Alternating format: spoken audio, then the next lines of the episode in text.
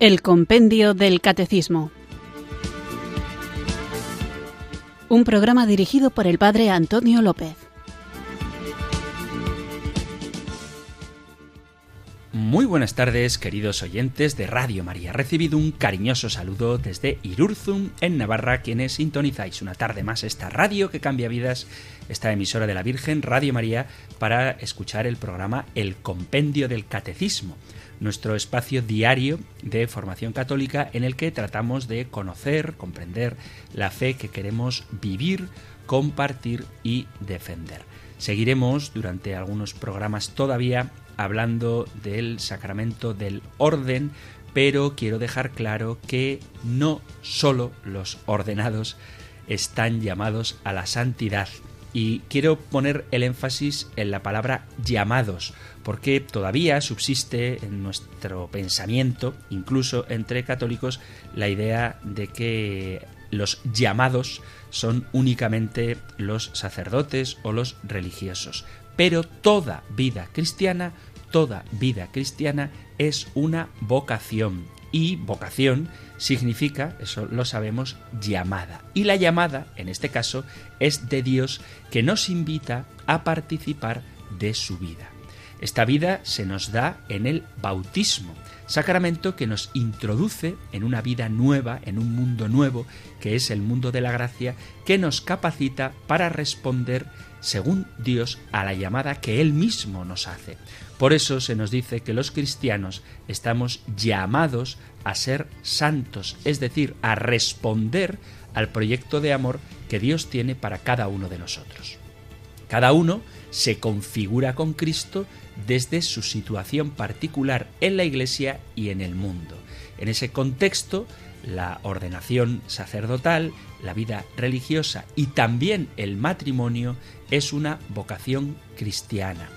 Hoy quizá adolecemos de escasez de sacerdotes y de pocas vocaciones religiosas, al menos hay menos de las que nos gustaría, y cuando alguien no se siente llamado, dice esto de yo no tengo vocación, pero eso es incorrecto, porque cuando uno se casa, cuando uno se decanta por la vida matrimonial, no debe hacerlo pensando que es que Dios no le llama, sino que está llamado al matrimonio, de ahí que sea una vocación que también haya que discernir el sacerdocio exige llamada previa, pero también lo exige el matrimonio entendido como sacramento desde el punto de vida cristiano.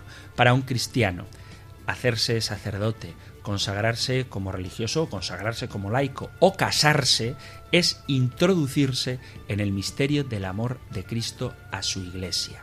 Hablaremos más adelante del matrimonio, pero quiero insistir en esto porque estamos hablando del sacramento del orden y por eso hablo de vocación sacerdotal.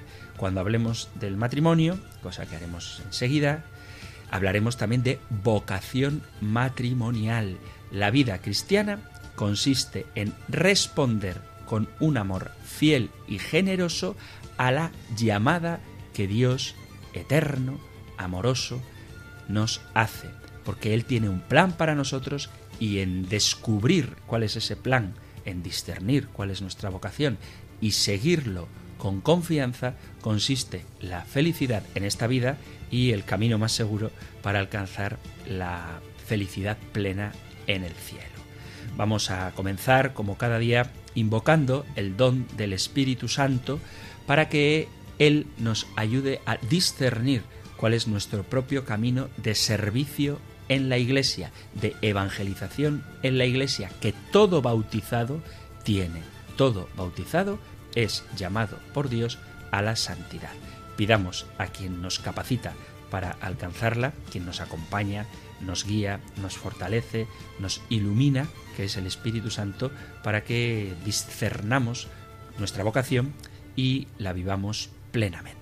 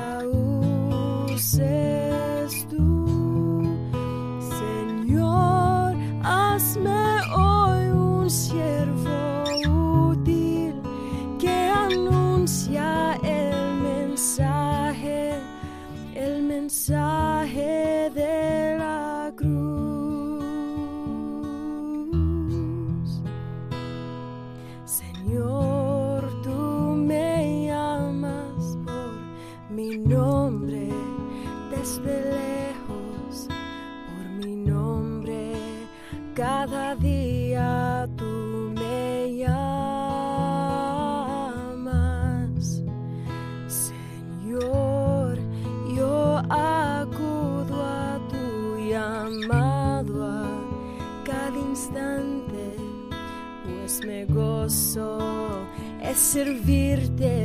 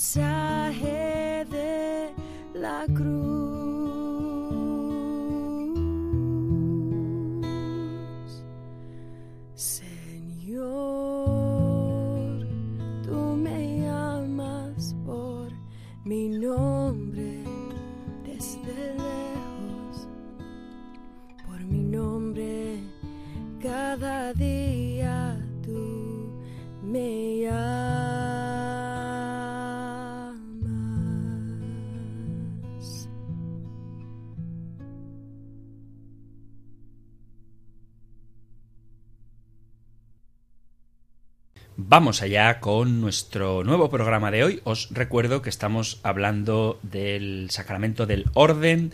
Hemos hablado del orden episcopal, de los obispos, de su función. Hemos hablado del orden presbiteral y de cómo el sacerdote, el presbítero, ejerce su ministerio.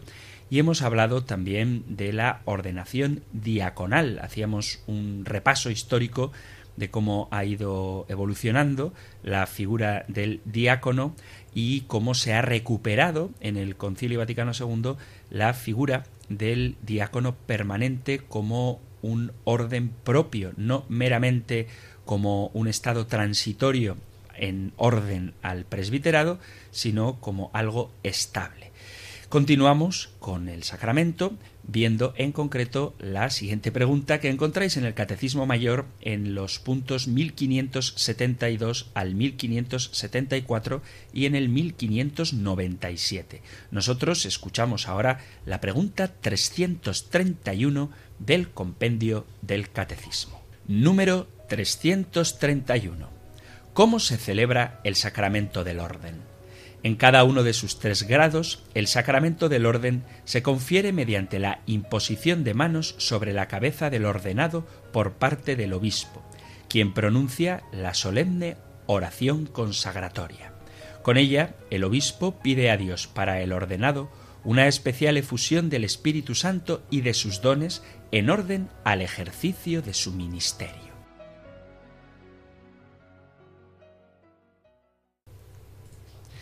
El Concilio Vaticano II, como todos los grandes acontecimientos de la historia y de la vida de la Iglesia, fue un punto de llegada y a la vez un punto de partida en la toma de conciencia que la Iglesia realizó de sí misma y de sus componentes, uno de los elementos fundamentales en los cuales los documentos del concilio señalaron un desarrollo de la autoconciencia de la doctrina, junto con el tema del pueblo de Dios y de su dignidad, fue el ministerio sacerdotal, sobre todo el de los obispos, a cuya luz se expuso también el ministerio y la identidad de los presbíteros y diáconos. Esta reflexión doctrinal que hizo el Concilio Vaticano II trajo un gran despertar, una gran renovación que, como siempre sucede, encontró su verdadera y auténtica savia en la vuelta a los orígenes, en la revalorización de las fuentes. Piénsese en la enorme importancia de la primera reforma litúrgica, en gran parte ya realizada aunque todavía no se había completado, en la que tuvo gran influjo el estudio de la antigüedad, considerada no desde el punto de vista arqueológico, sino teniendo presente la sensibilidad existencial y la necesaria actualización en fidelidad a la tradición que la Iglesia necesitaba en el fervor generado por el Concilio Vaticano II, nació también una amplia y profunda discusión sobre el tema del sacerdocio ministerial y de la distinción de sus tres grados, el episcopado, el presbiterado y el diaconado, así como la reflexión sobre la especificidad y la variedad de sus funciones. Todas las ciencias teológicas y humanas se vieron envueltas en esta reflexión tanto la exégesis, la teología dogmática, la liturgia y también la psicología y la sociología religiosas.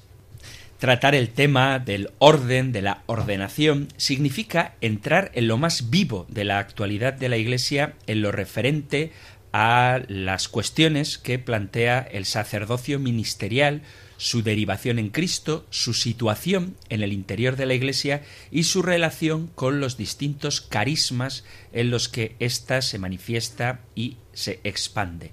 Por eso es muy importante que, ya que hablamos de cómo se celebra la ordenación, reflexionemos sobre ella desde el punto de vista de la liturgia, en los símbolos y en sus textos que están tomados sobre todo de la Sagrada Escritura, se reflejan los principales pensamientos y enseñanzas de la tradición de la Iglesia, del magisterio y de los doctores, que produce una síntesis y una unidad para, a partir de estas múltiples y diferentes aportaciones, profundizar cada vez más en lo que significa el sacramento del orden.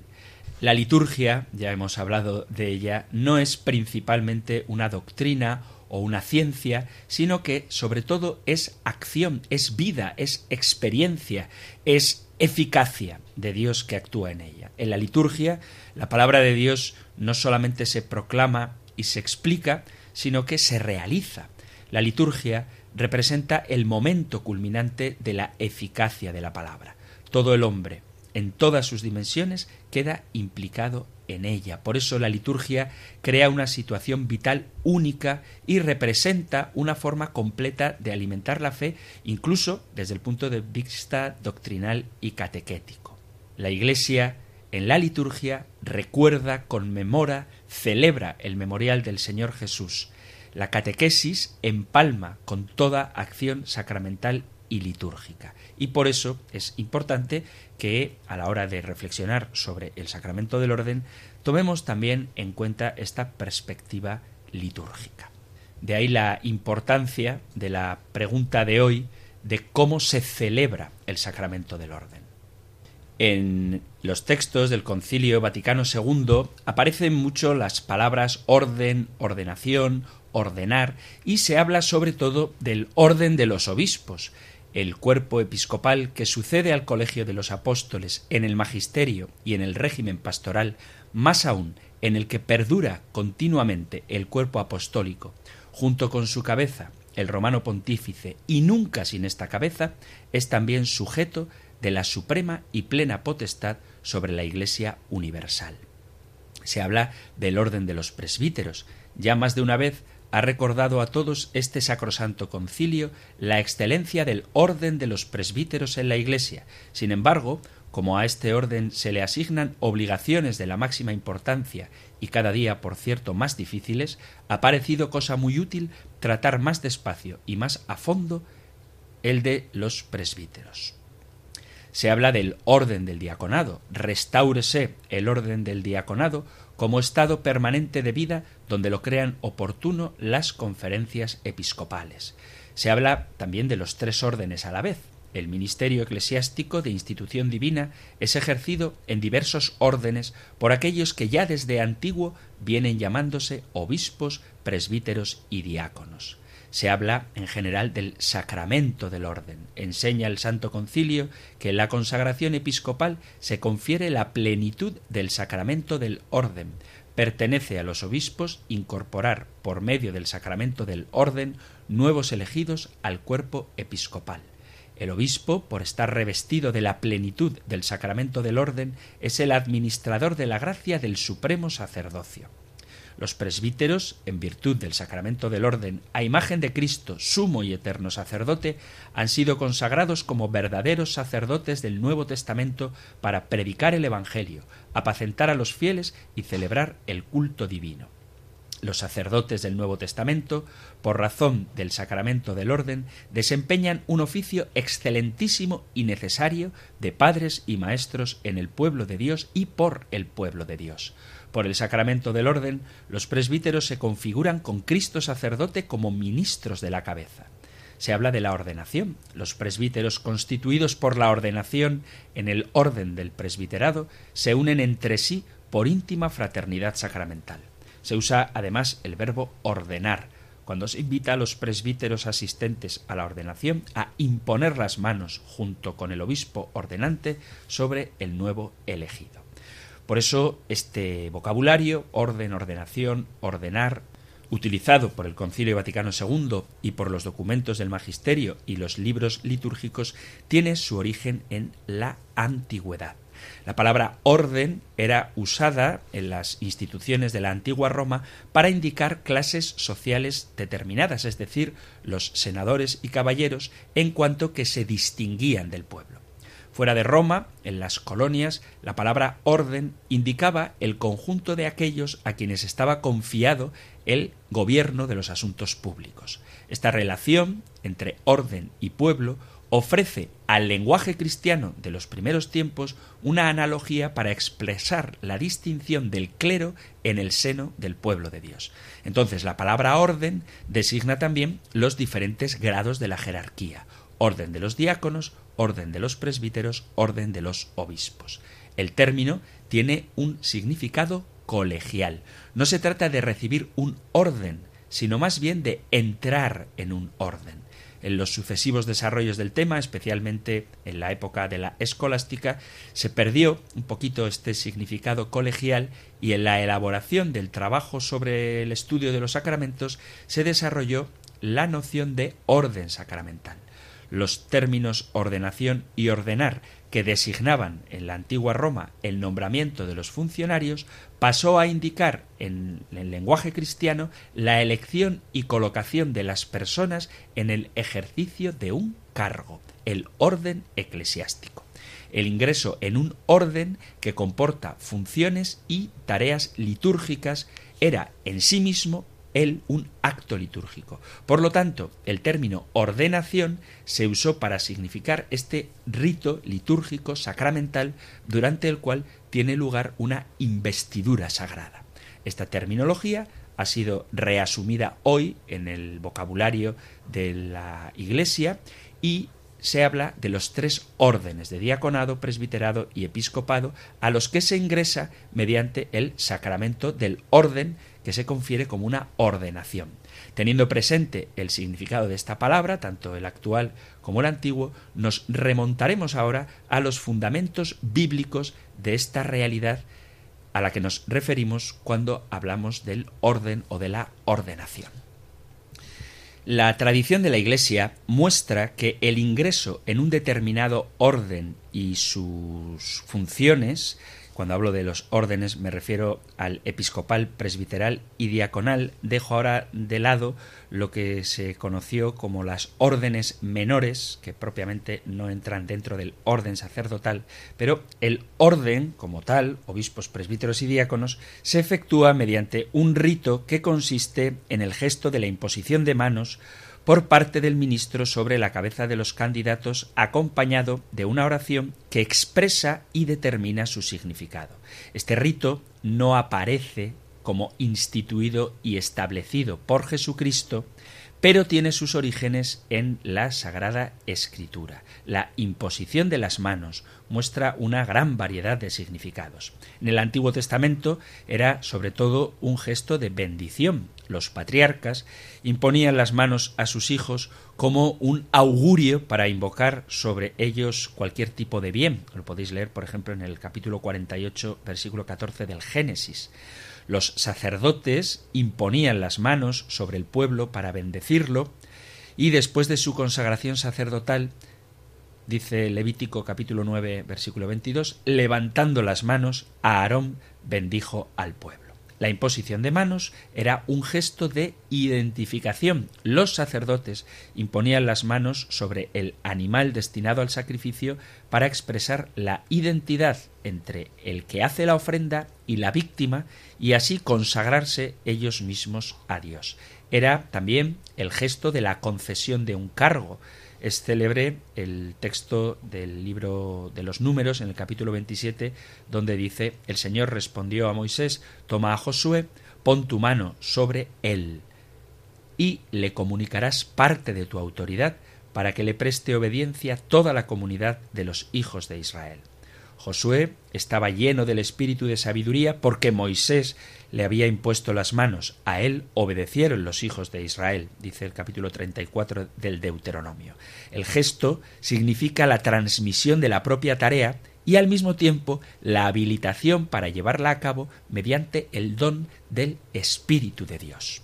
Ya en el Nuevo Testamento vemos cómo el valor de la imposición de las manos se mantiene. Jesús mismo imponía las manos sobre los enfermos como signo junto con su palabra llena de autoridad, de sanación. Según su mandato y por su autoridad, los suyos, dice el Evangelio de San Marcos al final, capítulo 16, versículo 18, impondrán las manos sobre los enfermos y éstos quedarán sanos. El mismo Jesús impuso las manos como signo de bendición a los niños, capítulo 10 del Evangelio de San Marcos, y a sus discípulos en el momento de subir al cielo. El Evangelio de San Lucas concluye presentando esta actitud sacerdotal de Jesús. Dice capítulo 24 versículo 50 Lucas, y alzando las manos los bendijo, y mientras se alejaba de ellos iba subiendo al cielo. En la Iglesia apostólica, además de la curación de los enfermos, la imposición de las manos de los apóstoles está ligada a los ritos de la iniciación cristiana como un signo del don del Espíritu Santo, a los nuevos creyentes, los apóstoles les impusieron las manos y recibieron el Espíritu Santo, capítulo 8 del libro de Hechos de los Apóstoles. Y después del bautismo, cuando Pablo les impuso las manos, descendió sobre ellos el Espíritu Santo, capítulo 19 de los Hechos de los Apóstoles. El gesto de imponer las manos como comunicación de un cargo se encuentra también en el judaísmo de la época de Jesús y de la Iglesia apostólica. Se trata de la investidura de los rabinos judaicos y de los jefes de las distintas comunidades judías, tanto en Palestina como en la diáspora, que se relacionaba precisamente con la transmisión de la autoridad y de la función hecha por Moisés a Josué. Después, en esta transmisión, se sustituyó en el mundo judío el rito de la imposición de las manos por una simple proclamación de la dignidad y del deber del rabino o del jefe.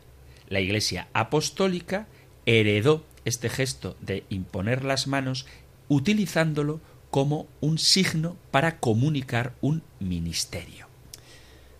Para el servicio de las mesas, los miembros de la comunidad, lo veíamos en el programa anterior, eligieron siete hombres y los presentaron a los apóstoles, los cuales, después de orar, les impusieron las manos. Hechos de los Apóstoles, capítulo 6, versículo 6.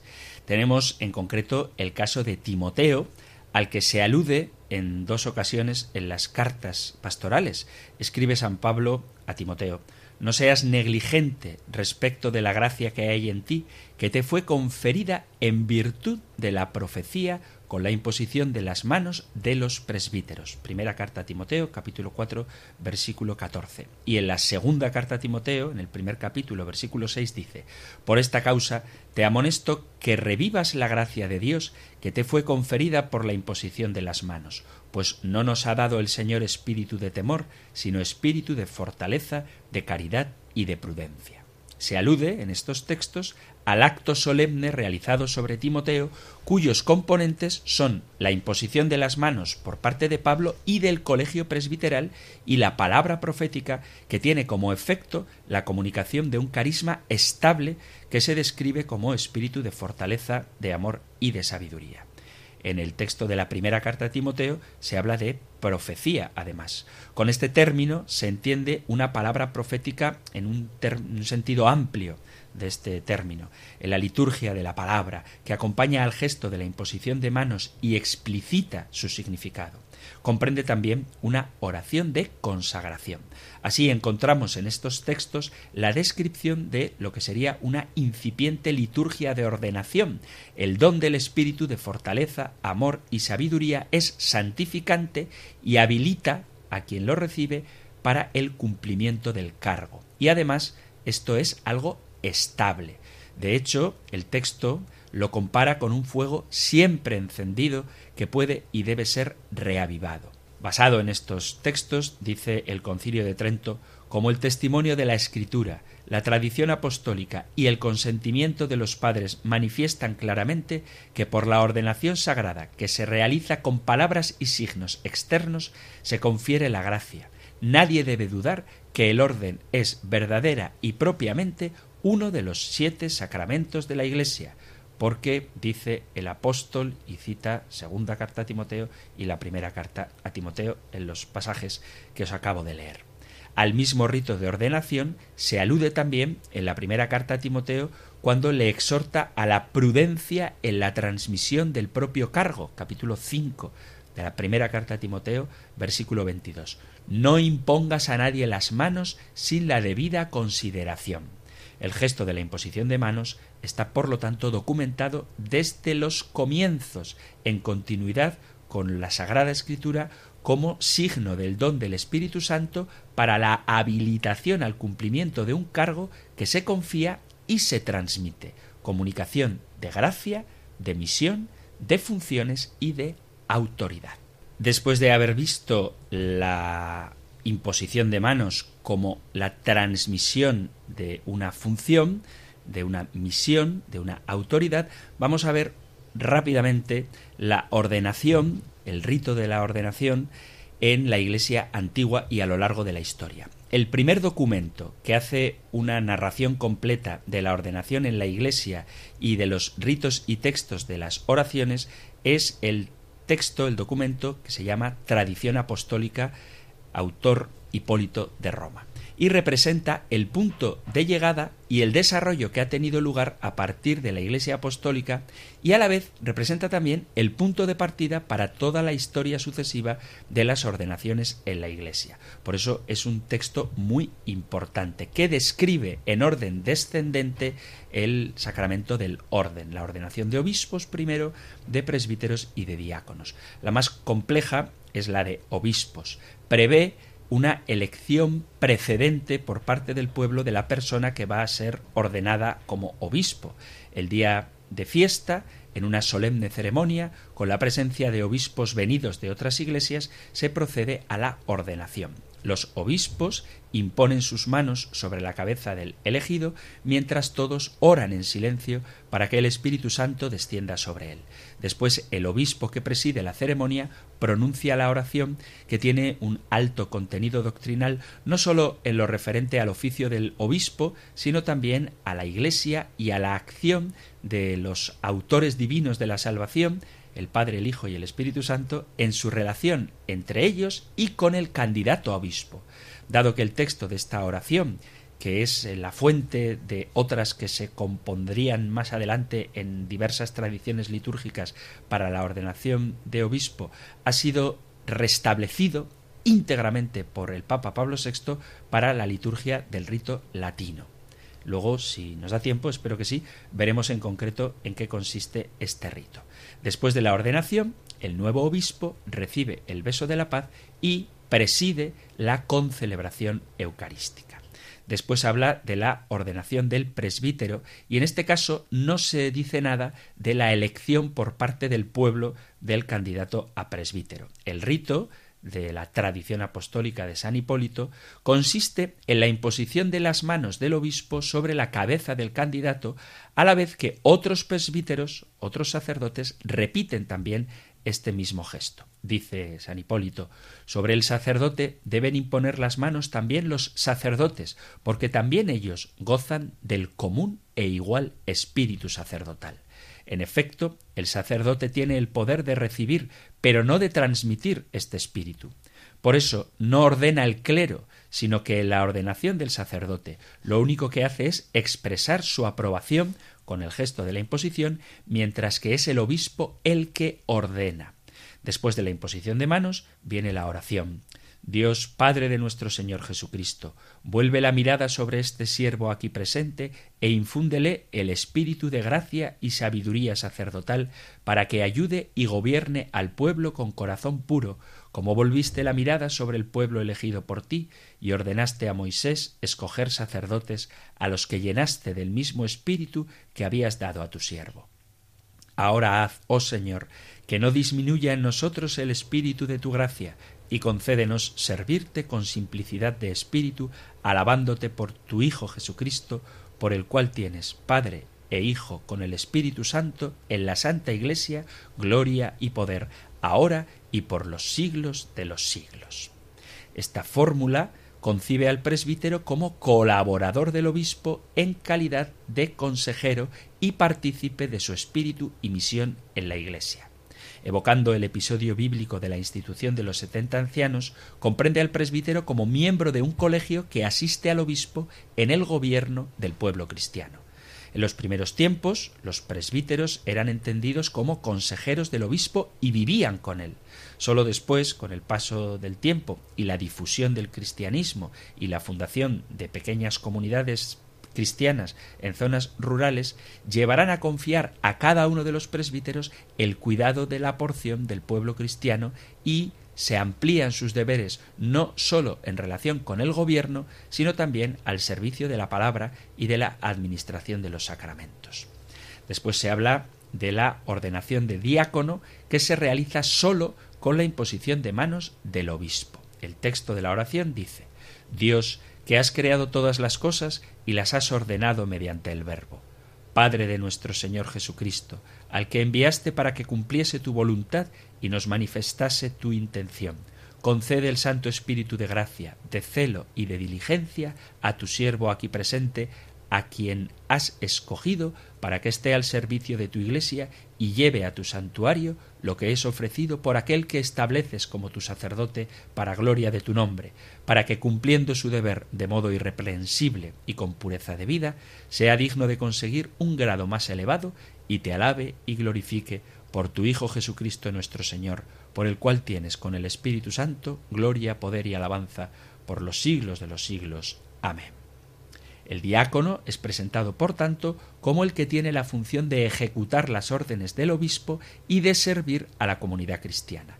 Puede recibir encargos diversos y muy importantes en la Iglesia, pero siempre como ejecutor de la voluntad del obispo y de su mente.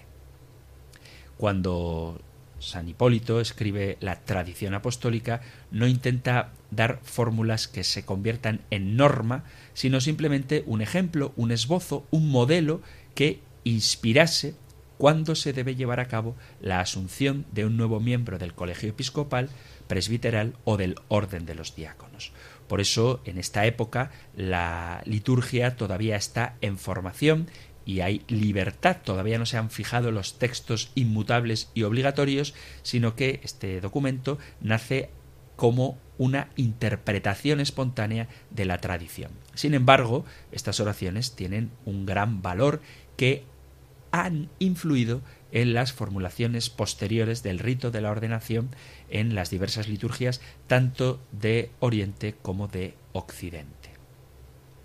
Con el paso del tiempo, la liturgia de la ordenación, igual que los demás sacramentos, incluida la Eucaristía, se desarrolla insertándole nuevos gestos y nuevas palabras.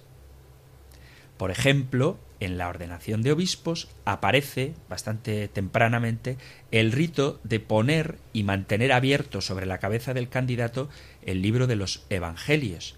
En las ordenaciones para diácono se añade la mención al diácono San Esteban y poco a poco a la simplicidad del rito romano antiguo, que consistía simplemente en la imposición de las manos y la oración consecratoria, se va añadiendo otros ritos como el de la entrega de los instrumentos, que son símbolos de la potestad y las funciones confiadas. Por ejemplo, se entrega la patena con el pan y el cáliz y el vino para consagrar la misa. Al diácono se le entrega el Evangelio, al obispo se le entrega el Evangelio, el anillo, el báculo y la mitra, y más tarde a los presbíteros se les hace una segunda imposición de manos por el obispo al finalizar la misa con una fórmula que significa la concesión del ministerio de perdonar los pecados. Habría mucho que decir sobre cómo fue evolucionando el rito de ordenación, pero sí que hay que destacar que después del Concilio Vaticano II se devuelve al rito de las ordenaciones su simplicidad y sobriedad originales intensamente significativas. Como no nos da tiempo a hablar de todos los ritos y de la historia de la ordenación sacerdotal tanto en Oriente como en Occidente, vamos a hacer ahora una breve pausa musical y luego veremos la ordenación de diácono, presbítero y obispo en nuestro actual rito latino. Así que hacemos una breve pausa musical y continuamos con el programa.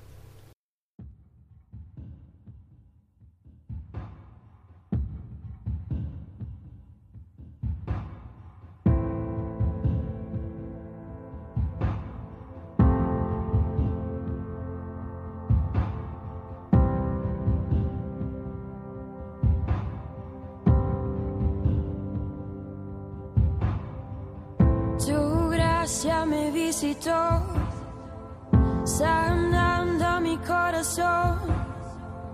Mi casa se iluminó de tu luz. Hablaste a mi corazón, tu voz me dio dirección. Camino al amparo de tempestad estaré seguro. Tú me sostendrás con tu brazo fuerte. Tú, mi buen pastor, guiarás mis pasos, cuidarás de mí. En la tempestad estaré seguro. Tú me sostendrás con tu brazo fuerte. Tú, mi buen pastor, guiarás mis pasos, cuidarás de mí.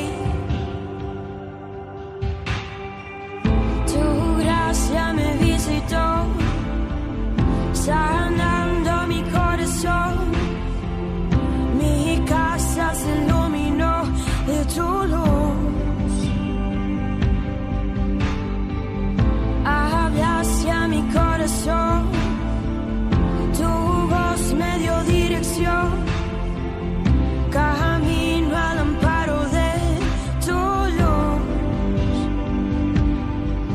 tempestad estaré seguro. Tú me sostendrás con tu brazo fuerte. Tú mi buen pastor, guiarás mis pasos, cuidarás de mí. En la tempestad estaré seguro. Tú me sostendrás con tu brazo fuerte. Tú mi buen pastor, guiarás mis pasos, cuidarás de mí.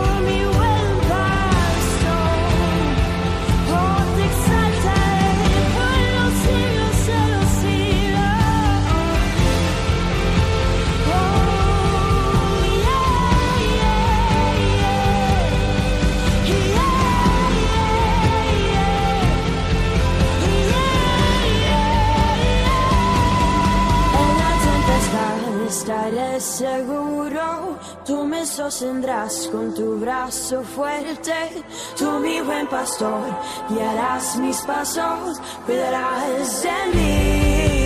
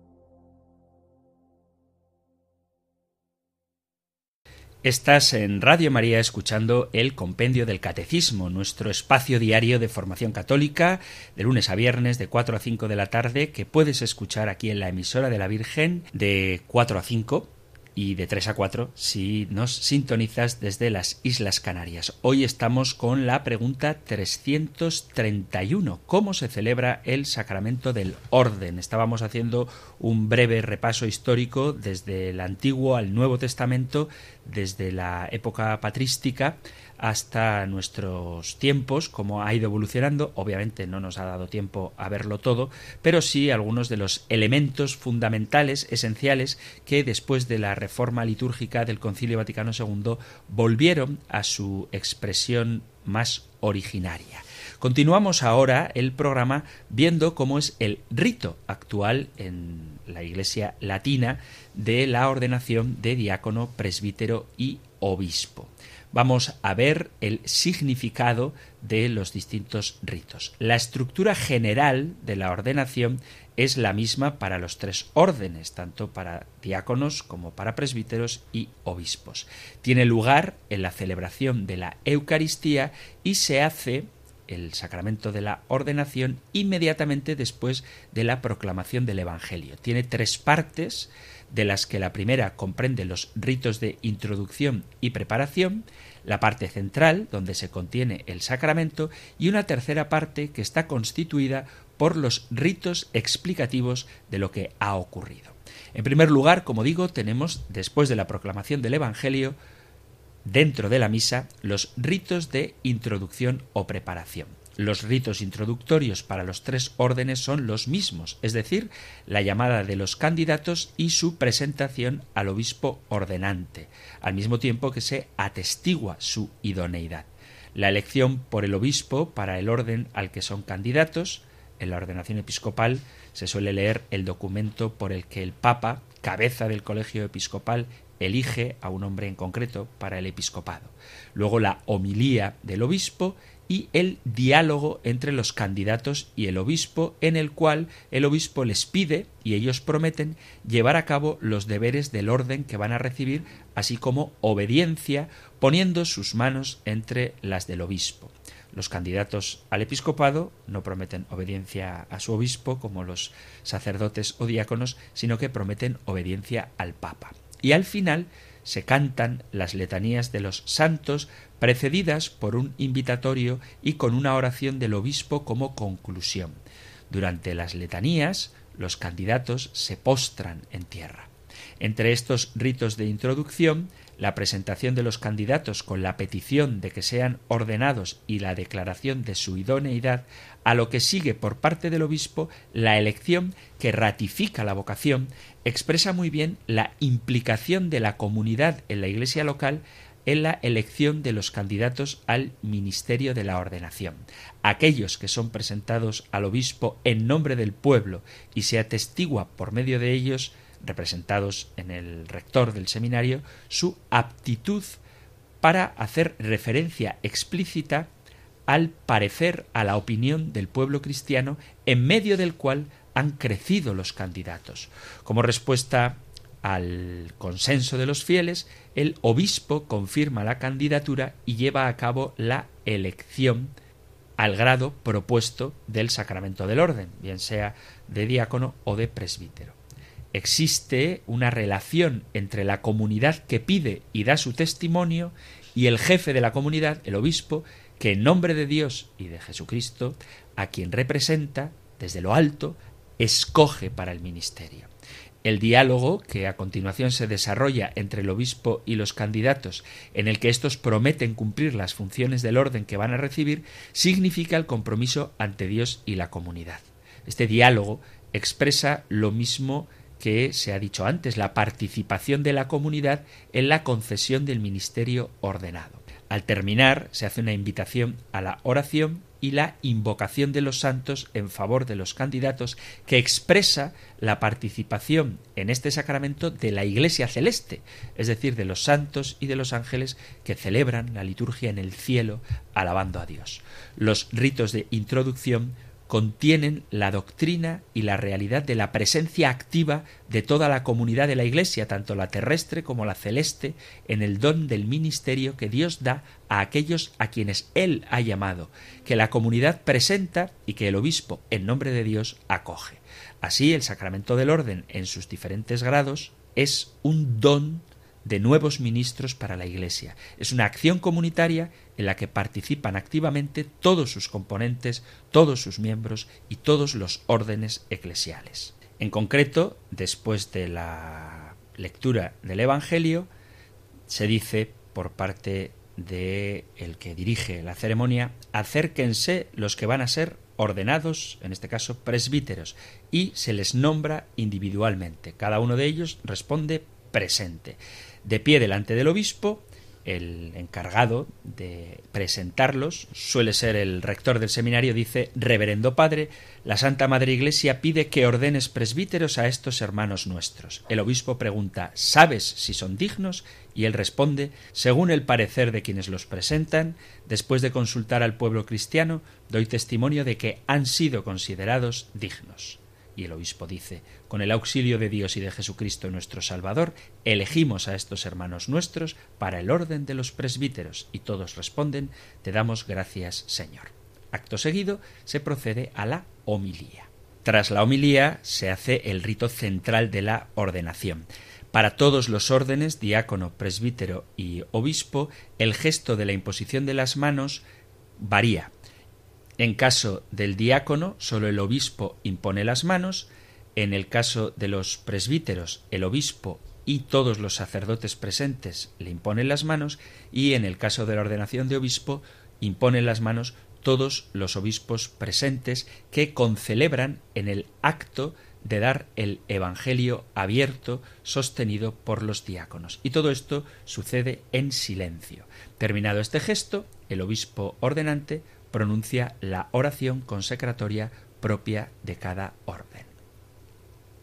En caso del diaconado y el presbiterado, solo el obispo pronuncia la oración.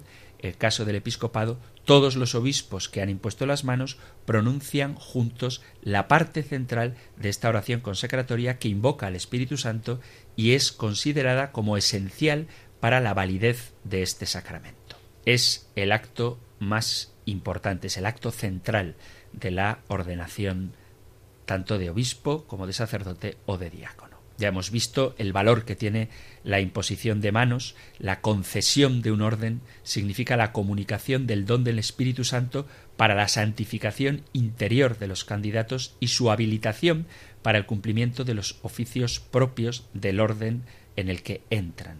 Santificación y habilitación asimilan a los ordenados a Cristo, sumo y único sacerdote, de cuya mediación se hacen signo sacramental quienes reciben el orden.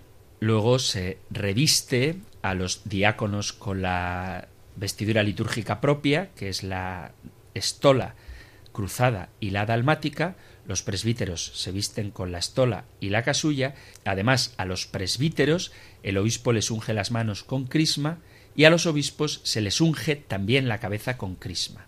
A los diáconos y a los obispos se les entrega el libro de los Evangelios con diferentes fórmulas. Sin embargo, a los presbíteros se les entrega el pan, la patena y el cáliz con vino ya preparados para la Eucaristía. A los obispos se les dan las insignias propias de su orden, el anillo al dedo, la mitra sobre la cabeza, el báculo en la mano y después se les coloca en la cátedra episcopal. Finalmente, los ordenados, diáconos, presbíteros y obispos reciben de los ministros de la ordenación y luego de los otros diáconos, presbíteros u obispos el abrazo y el beso de la paz que devuelven como signos de que son acogidos en el orden que les corresponda. Estos signos son una explicación visible de lo que ha acontecido en el sacramento, del efecto producido en las personas que lo han recibido. El revestirse de las insignias litúrgicas propias de cada orden es un signo evidente por sí mismo.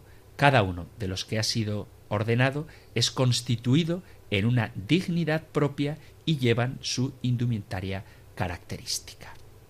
Si habéis tenido alguna vez la ocasión de asistir al sacramento del orden, tanto de presbíteros como de diáconos, y la solemnísima ordenación de obispos, sabréis de lo que estoy hablando. Quizá no tenga yo la habilidad para trasladar toda la hermosura de estos ritos litúrgicos y si no habéis podido acudir todavía a una ordenación, os animo a que en cuanto tengáis ocasión lo hagáis porque es una ceremonia, como toda ceremonia litúrgica, recargada de recargada en el buen sentido, quiere decir llena de signos tanto sensibles crisma, las vestiduras, el anillo, el báculo, como de oraciones muy ricas de significado. En cuanto tengáis ocasión, acudid a una ordenación episcopal, presbiteral o diaconal. Terminamos ahora el programa de hoy y por si acaso queda algo por aclarar, os recuerdo que todavía queda algún programa en el que seguiremos hablando del sacramento del orden, pero si hay alguna cosa que queráis plantear, Podéis hacerlo enviando vuestras preguntas, comentarios, consultas, discrepancias, lo que queráis, al correo electrónico compendio arroba radiomaria.es, compendio arroba radiomaria.es o al número de teléfono para WhatsApp 668 594 383 668 594 383. Terminamos recibiendo la bendición del Señor. El Señor te bendiga y te guarde, el Señor ilumine su rostro sobre ti y te conceda su favor, el Señor te muestre su rostro y te conceda la paz. Muchísimas gracias por estar ahí, gracias por escuchar el compendio del catecismo y si queréis volveremos a encontrarnos en un próximo programa. Un fuerte abrazo. El compendio del catecismo. Un programa dirigido por el padre Antonio López.